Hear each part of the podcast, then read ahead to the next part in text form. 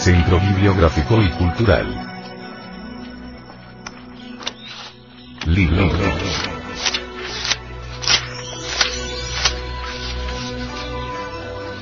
La doctrina secreta de Anahuac. Autor. Samael Aumeor.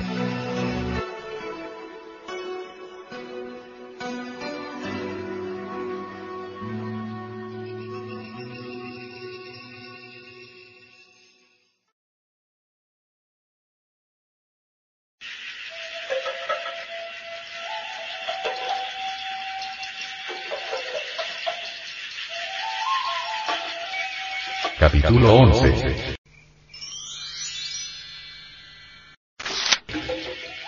México Tenochtitlan.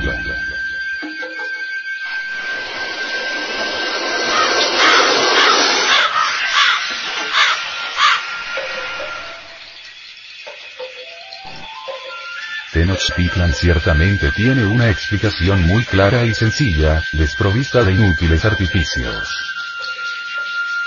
Lugar del Tenochtli. Nopal de Tunadura. El cactus tradicional, en la dura roca nacido, es un glifo muy antiguo de los misterios arcaicos, el signo mágico y místico de la ciudad.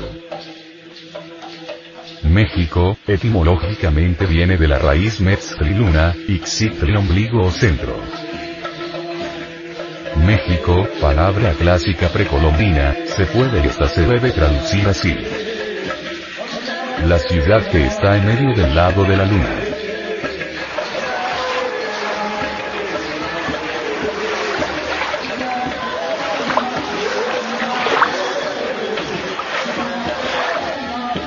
No está de más en este tratado recordar el hecho de que el vecino pueblo de los otomíes siempre designaba a esta señorial ciudad por el doble nombre de Amarexana.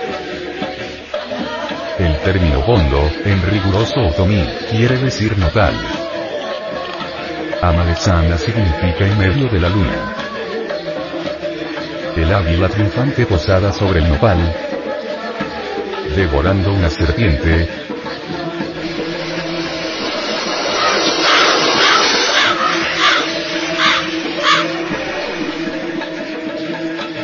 el escudo de armas de los Estados Unidos mexicanos, no es más que la traducción fiel del grifo arcaico que otrora designara a la gran Tenochtitlan. Aún en la cima de la gloria, los antiguos mexicanos nunca olvidaron que su metrópolis, imponente y maravillosa, había sido establecida en los pantanos por una tribu humilde y subestimada. Cierta leyenda muy antigua, que se pierde en la noche de los siglos, refiere como los ancianos descubrieron con gran asombro el Tolitiquinacaitl dentro del tutelar, dentro del carzal, a ciertos vegetales y criaturas animales que el dios Huitzilopochtli les había anunciado. El sauce blanco, la rana color de esmeralda y el pez blanco, etc.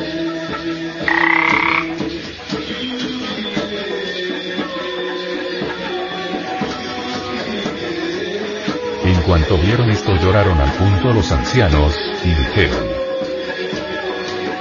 De manera que es aquí donde será, nuestra ciudad. Puesto que vimos lo que nos dijo y ordenó Huitzilopochtli. Pero a la noche siguiente el dios llamó al sacerdote Cuaucoac, serpiente águila, y le dijo. Oh Cuaucoac,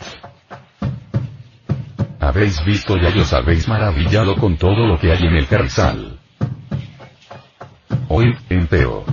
Que hay algo más que no habéis visto todavía. Ido sin contenti a ver el Tenochtli, en el que daré se posa alegremente el águila.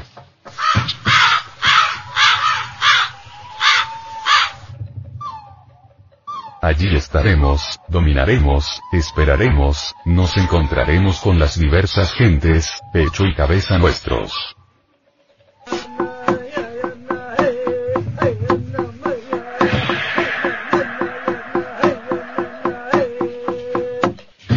Con nuestra flecha y escudo nos veremos con quienes nos rodean, a todos los que conquistaremos.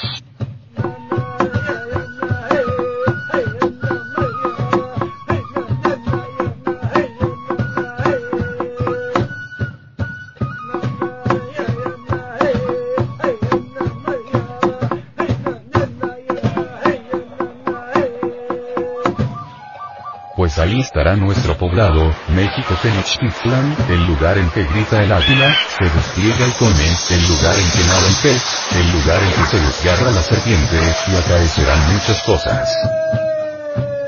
Cuaucoatl, el ministro del Altísimo, embriagado de éxtasis, de inmediato reunió a los mexicanos en el ágora para comunicarles la palabra del Señor las mujeres todas, y los ancianos y los niños, desbordantes de júbilo le siguieron a los pantanos, entre las plantas acuáticas y los servicios y, de pronto, algo insólito sucede, el asombro es general. Descubren la señal prometida. Ante el águila rebelde posada sobre el nopal en pleno festín macabro, tragándose una serpiente.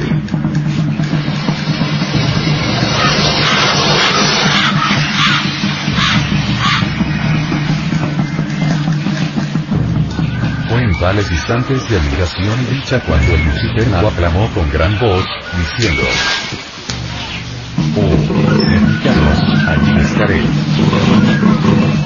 Inmediatamente lloraron por esto los mexicanos y dijeron, merecimos alcanzar nuestro deseo. Hemos visto y nos hemos maravillado de dónde estará nuestra población. Vámonos y reposemos.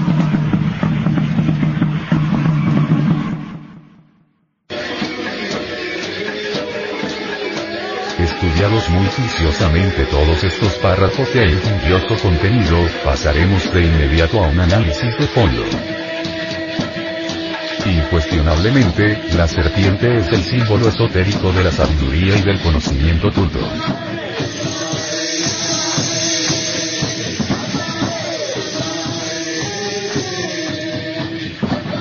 La serpiente ha sido relacionada con el dios de la sabiduría desde los antiguos tiempos.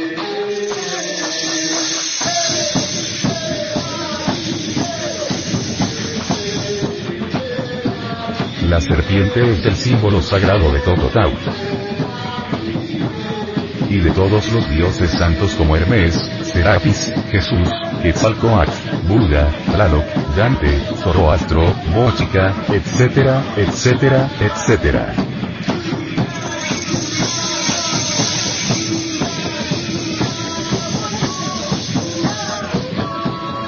Cualquier adepto de la fraternidad universal blanca puede ser figurado de vivamente por la gran serpiente que ocupa un lugar tan notorio entre los símbolos de los dioses, en las piedras negras que registran los beneficios babilónicos.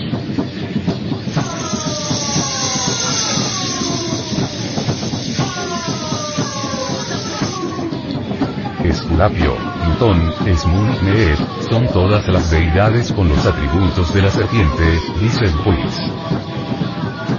Todos son sanadores, dadores de la salud espiritual y física y de la iluminación. Los brahmanes obtuvieron su cosmogonía, ciencia y artes de culturización, por los famosos mayas, llamados después danavas. Los nagas y los brahmanes usaron el símbolo sagrado de la serpiente emplumada, emblema indiscutiblemente mexicano maya. Los Upanishads contienen un tratado sobre la ciencia de la serpiente, o lo que es lo mismo, la ciencia del conocimiento tulto. Los nagas, serpientes, del budismo esotérico, son hombres auténticos, perfectos, autorrealizados, en virtud de su conocimiento culto, y protectores de la ley de Buda por cuanto interpretan correctamente sus doctrinas metafísicas. La corona formada por Naspi, el Termutis, pertenece a Isis, nuestra divina madre Kundalini particular, individual, pues cada uno de nos tiene la suya.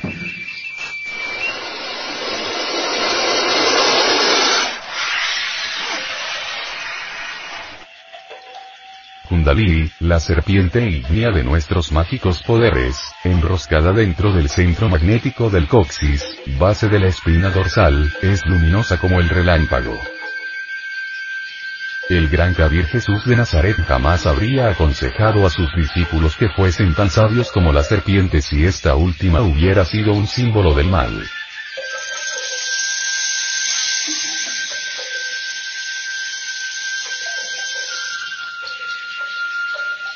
No está de más recordar que los ófitas, los sabios gnósticos egipcios de la fraternidad de la serpiente, nunca hubieran adorado a una culebra viva en su liturgia, como emblema de sopía, sabiduría, si ese reptil hubiese estado relacionado con las potencias del mal.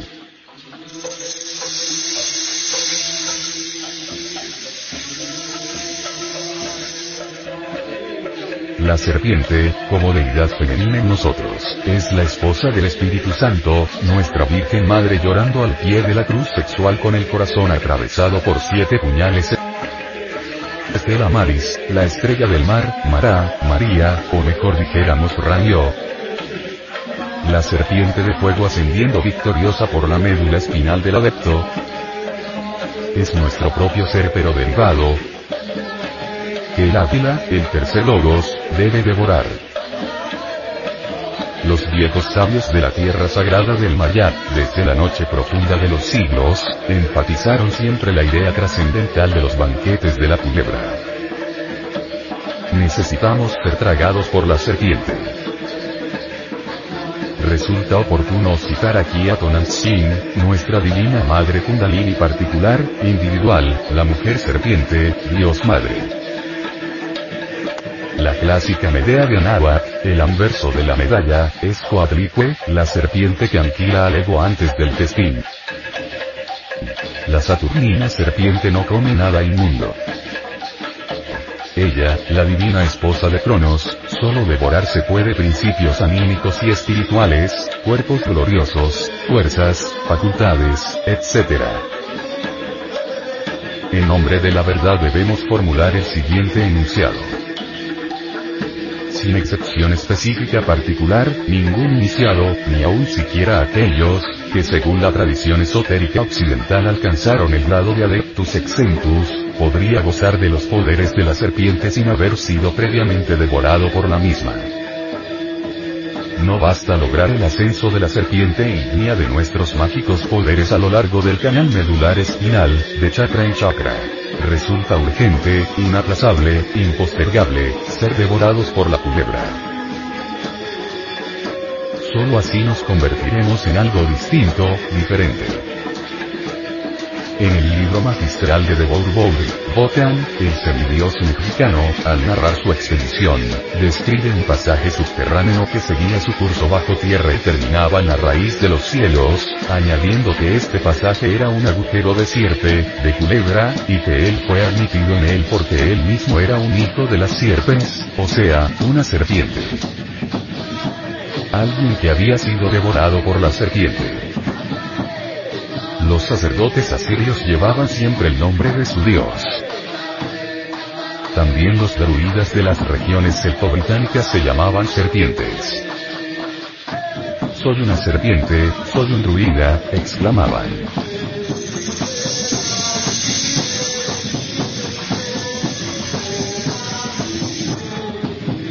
El Karnak egipcio es hermano gemelo del Karnak británico, significando este último el monte de la serpiente.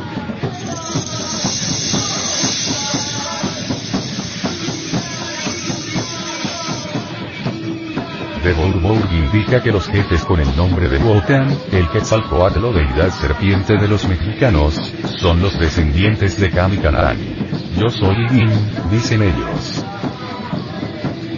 Siendo un Yin, soy de la gran raza del dragón, serpiente. Yo mismo soy una serpiente, pues soy un Yin.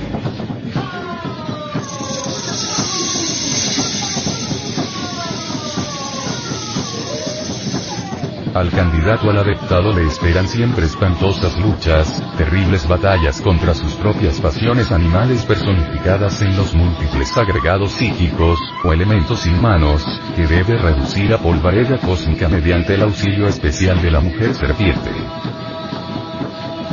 Las frutas de los Isis, las mansiones de Teiresias y de los videntes griegos, fueron modeladas con arreglo a las de los nagas, los retes serpientes que moraban en cavidades de las rocas, bajo tierra.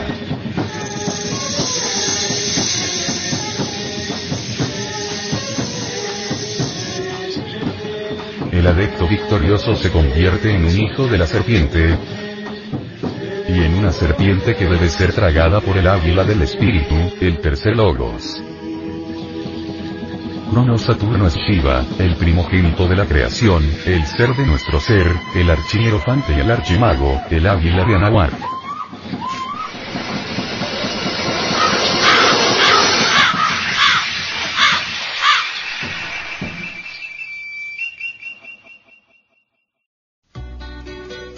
La mitología griega considera a Cronos como uno de los dioses más antiguos. Un verdadero creador de dioses. Saturno Cronos, el águila rebelde, se traga a la culebra para transformarnos en dioses. En este mito encontramos nuevamente la idea trascendental de que quien da la vida es también el dador de la muerte. Incuestionablemente, Saturno, con su hoz, se convierte fácilmente en la muerte con su guadaña. Si el germen no muere, la planta no nace. Si la serpiente no fuese tragada por el águila saturnina, nunca seríamos dioses. Hablando sobre Saturno, dice Ovidio. Cronos fue un antiquísimo rey divino del Lacio que ocupó en el campo de Roma el monte que por él se llamó Janículo. Otros aseguran que reinó en Etruria y es otros en Umbría. El primer templo que se alzó en Italia le fue consagrado. Macrobio dice de él que fue el propio dios Saturno, quien desterrado del cielo por su hijo Júpiter, bajó a vivir entre los hombres y, expulsado de Creta, recibió hospitalidad en Italia, donde enseñó la agricultura, artes y ciencias. Dícese de Cronos Saturno que fundó también la ciudad saturniana en el monte Tarpeyo, o sea, en el Capitolio. Muchos le consideran Cicerón II. De Natura de Orum. Como el Chaos Theos, el seno de donde salen todas las cosas y a dónde han de volver, porque esto es lo que quiere decir su nombre, como Dios del tiempo y del año. Razón por la cual ha sido asimilado al nombre de Eo. Io.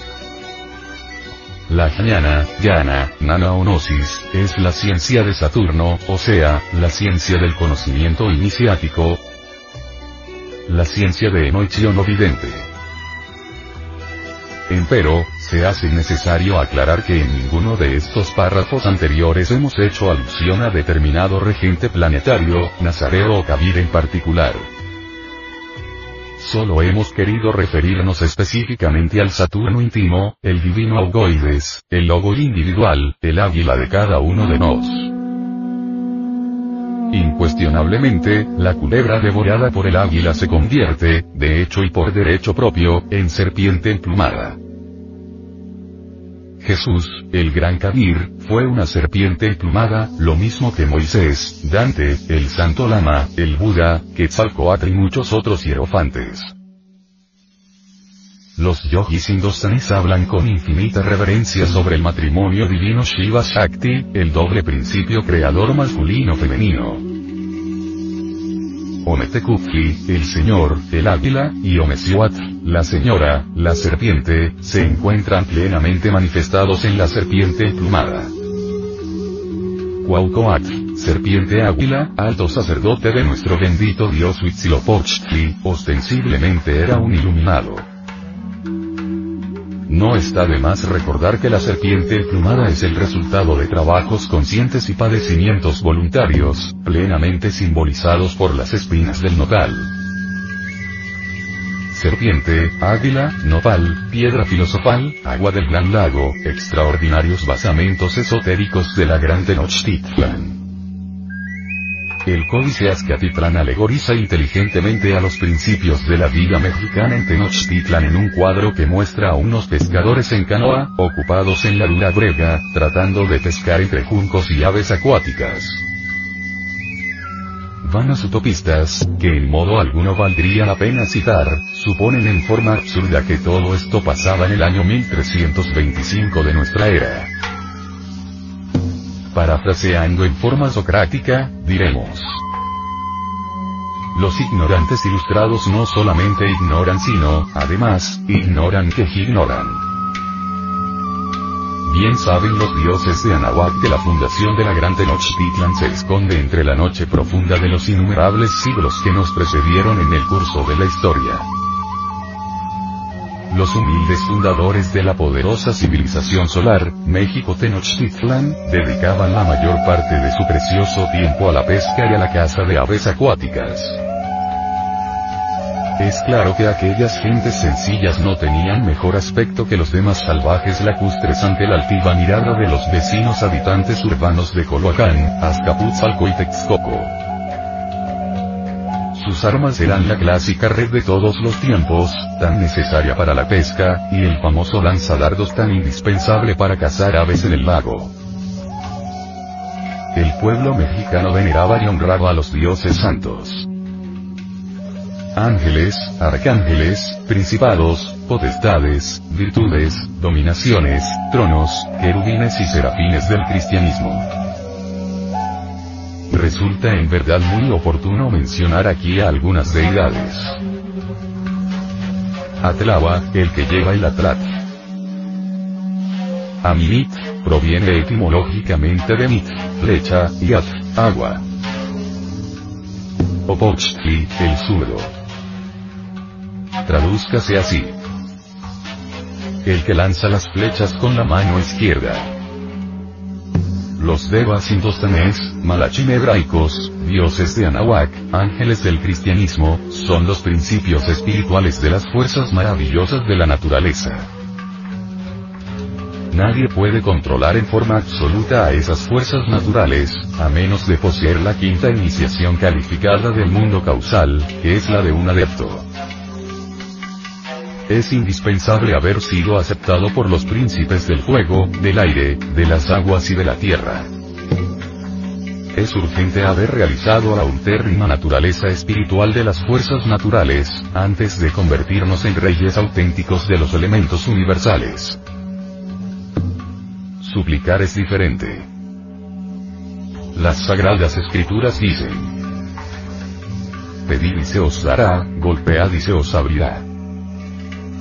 Los Atlaca chichimecas se prosternaban ante los dioses santos, los ángeles del cristianismo, y la respuesta jamás se hacía esperar. Dichosos se sintieron los mexicanos cuando pudieron comprar a sus vecinos de tierra firme, maderas, tablas y piedras para edificar su ciudad. Tal compra se realizó mediante el sistema de trueque, cambiando materiales útiles por peces, renacuajos, ranas, camaroncillos, culebras acuáticas, moscas acuáticas, gusanillos laguneros, patos, pájaros que viven en el agua, etcétera, etcétera, etcétera. Con infinita humildad, sencillez y pobreza, edificaron un templo al arcángel Huitzilopochtli, el real fundador de México Tenochtitlan. El tabernáculo aquel ciertamente era bien pequeño, muy de acuerdo con sus posibilidades económicas. Establecidos en tierra extranjera, entre juncos y carrizos, es obvio que estas gentes no disponían de piedra y madera suficiente. Cuenta la leyenda de los siglos que el recuerdo de aquella época, humilde y grandiosa a la vez, se conmemoraba una vez al año durante las fiestas del mes Exalcoalistli. El Ayaucayo primer oratorio dedicado a nuestro señor Huitzilopochtli, fue levantado un poco al noroeste de la actual Catedral Metropolitana, y aproximadamente a 300 metros en idéntica dirección del centro de la Plaza de la Constitución que hoy se llama Zócalo. Los sucesivos soberanos mexicanos, ciertamente no ahorraron esfuerzo alguno al hacer para el bienaventurado arcángel Huitzilopochtli una casa de devoción digna de él, pero siempre sobre el mismo terreno o lugar sacratísimo escogido por el bendito. Incuestionablemente, alrededor de ese centro magnético tan singular, surgieron, reinado tras reinado, palacios, pirámides, santuarios, etcétera, etcétera, etcétera. No está de más aseverar con gran énfasis que la aparición del águila y de la serpiente acaeció a Cuauhtémoc y a su gente en el mismo lugar donde después fue construido el templo del santo dios Huitzilopochtli. Hablando muy francamente y sin ambajes, declaramos que la gran Tenochtitlan es, ante todo, el templo. En el Teocalli, Casa de Dios, se resume y concentra totalmente el motivo fundamental de la ciudad, del pueblo y del Estado. Centro magnético maravilloso descansando sublime en el suelo firme, rocoso.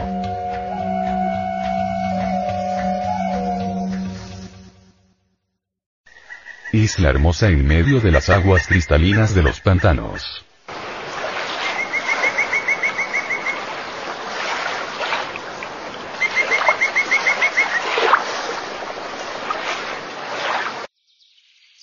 Exótico lugar en una amplia bahía de la laguna legendaria.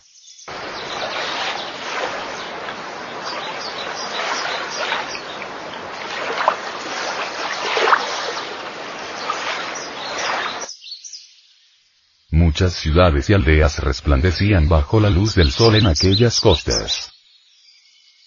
Azcapotzalco y Tlacopan al oeste, Coyoacán al sur, Tepeyacac al norte, etc. Los mexicanos hubieron de adaptar a su servicio gran número de islas pequeñas, bancos de arena y fango, etc. Con gran industria e infinita paciencia, aquel pueblo anfibio hubo de empezar por crear el suelo acumulando lodo sobre balsas de juncos, ahondar muchísimos canales, terraplenar muy bien las orillas y construir por aquí, por allá y acuya calzadas y puentes. Fue así como surgió la Gran Tenochtitlan, centro maravilloso de una poderosa civilización serpentina.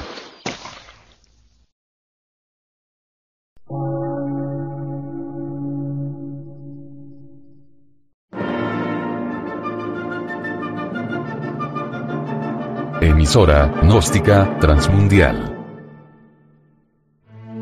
Por una nueva civilización y una nueva cultura, sobre la faz de la Tierra.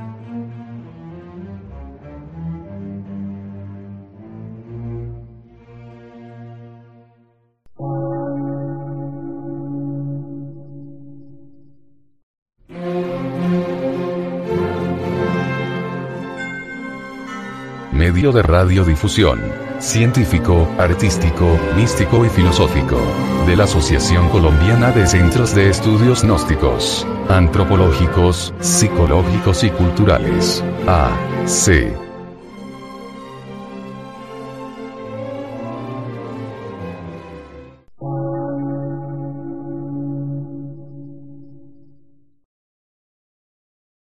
Lectura en movimiento. Difusión sin fronteras.